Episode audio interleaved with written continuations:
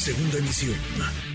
Manuel López San Martín, en MBS Noticias. Hoy se decide si es vinculado a proceso o no por el caso Ayotzinapa Jesús Murillo Caram, quien fuera el ex procurador general de la República Mexicana. Su audiencia ante un juez del reclusorio norte comenzó alrededor de las 9.19 de la mañana y hace unos momentos entró en receso. Del tema habló el Ejecutivo Federal, le pide a Murillo Karam que hable y que diga si alguien dio la orden de ocultar información sobre el caso Ayotzinapa y también le pidió a Israel que acelere la extradición del exdirector de la agencia criminal Tomás Cerón. Leí un texto muy interesante de Jorge Fernández Menéndez en su página de internet jorgefernándezmenéndez.com que dice la comisión investigadora se sacó de la manga una investigación política que no castiga a quienes han hecho daño a los jóvenes y parece empeñada en arruinar vida y reputación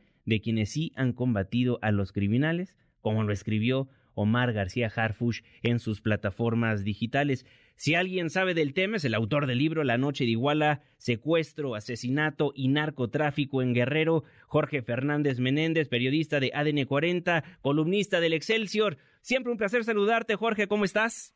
Manuel, un placer, el placer es mío, un gran saludo para ti, para todo tu auditorio. Una investigación política que ya llegó a estas consecuencias en un tribunal donde estamos esperando si vinculan o no a proceso a Jesús Murillo Cara.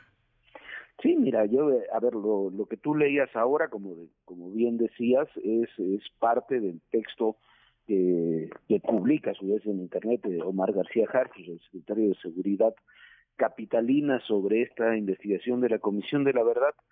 Eh, yo creo que, que la verdad no aporta en, el tema sustantivo, no aporta nada nuevo. Lo que sabíamos que ocurrió con, con los jóvenes de Ayotzinapa eh, está establecido desde hace tiempo y a lo largo de los años se ha incluso afinado muchas de, la, de las líneas de investigación, lo, lo ha hecho un servidor, pero lo han hecho muchos otros. Hay una investigación extraordinaria de la Comisión Nacional de Derechos Humanos, de la anterior gestión de la Comisión, sobre el tema, y es que los jóvenes eh, fueron secuestrados por policías municipales, fueron entregados eh, a sicarios del grupo de Guerreros Unidos, que los veían como parte de un ataque del grupo de los rojos, que eran este, rivales de ellos, ataques que, que se venían sucediendo desde tiempo atrás, no fueron exclusivos de aquella noche de septiembre, eh, y lamentablemente fueron asesinados.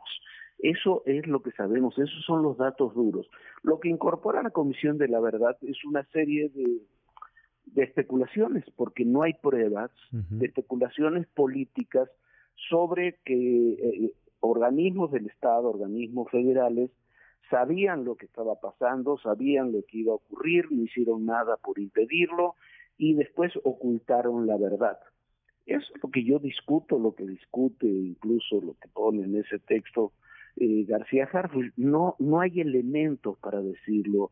Cuando se dice que hubo una reunión, por ejemplo, para estar de mandos militares y mandos civiles, eh, donde involucran a García Harfuch como a muchos otros funcionarios para establecer esta, esta verdad histórica, que es otro término que después tiene otra razón judicial, no tiene ninguna, no que, no tiene nada que ver con lo que se, se lo utiliza, eh, no hay ninguna prueba de ello.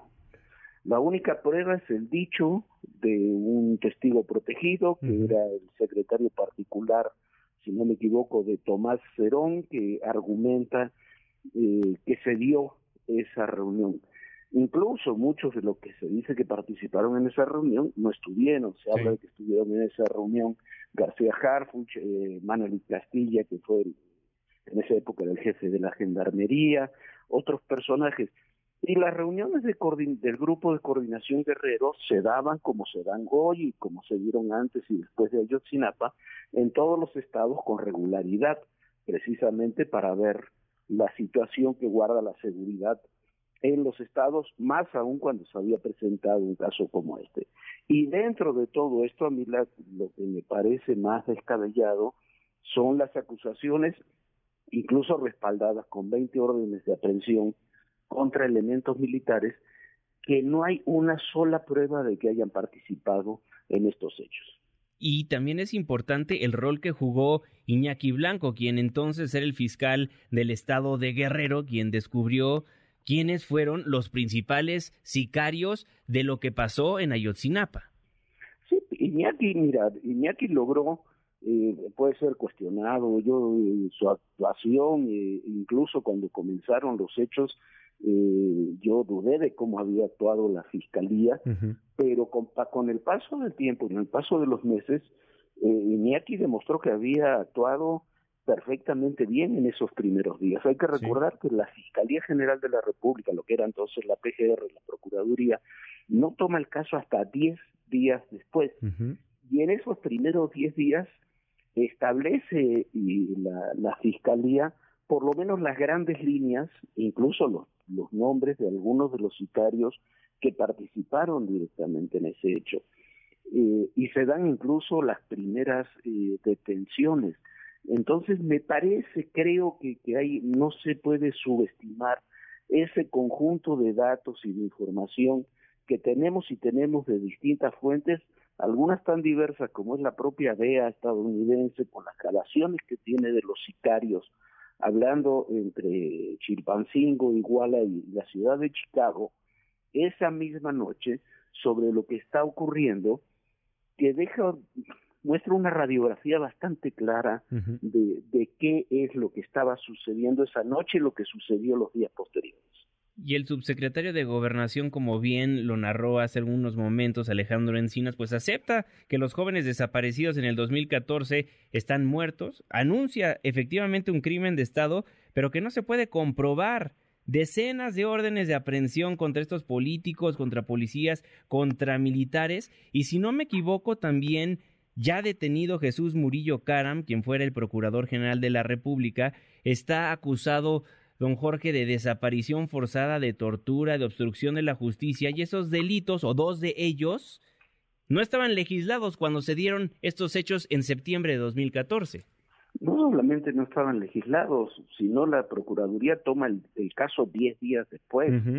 eh, entonces yo lo veo muy difícil. Bueno, como está la prisión preventiva en México con la acusación de la Fiscalía, yo estoy convencido que Murillo Caram va a quedar en prisión preventiva pero que es uno de los temas que la Suprema Corte tendrá que definir en los próximos días los cambios a la prisión preventiva, pero mira el caso, por ejemplo, del ejército. Hay 20 órdenes de aprehensión, incluyendo mandos, dos generales de, muy importantes el día de hoy del ejército mexicano.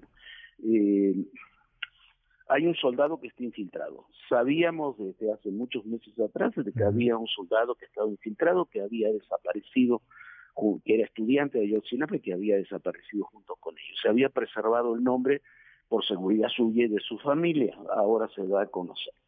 Eh, se dice que este soldado hasta las 10 de la noche pudo tener alguna comunicación con el cuartel. Bueno, a las 10 de la noche todavía no habían sido secuestrados los chavos. Eh, no se podía impedir una acción que no se sabía que iba a ocurrir. Entonces, eh, las, las detenciones de los chavos de Ayotzinapa y la entrega a los sicarios comienzan, porque son varios grupos, no es un solo grupo, comienzan alrededor de las once, once y media de la noche. Eh, este muchacho, pues un jovencito, es uno de los que termina secuestrados y asesinados por los sicarios. No hay ninguna posibilidad de que se comunique con sus superiores para avisarle lo que está ocurriendo. Si lo hubiera podido hacer él, lo hubiera podido hacer cualquier otro eh, las Fuerzas Armadas en general no pueden intervenir ante disturbios públicos. Hasta las 10 de la noche lo que había eran disturbios públicos y los tienen que atender las autoridades locales. Había un grupo de chavos, como habían hecho muchas veces, que estaban haciendo una movilización, que habían secuestrado camiones, los chavos son detenidos por la policía municipal, no por los sicarios y los policías municipales después los entregan a los sicarios.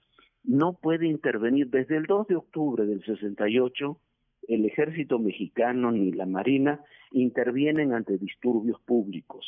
Incluso legalmente no pueden intervenir en temas de seguridad pública salvo que se lo soliciten las autoridades civiles.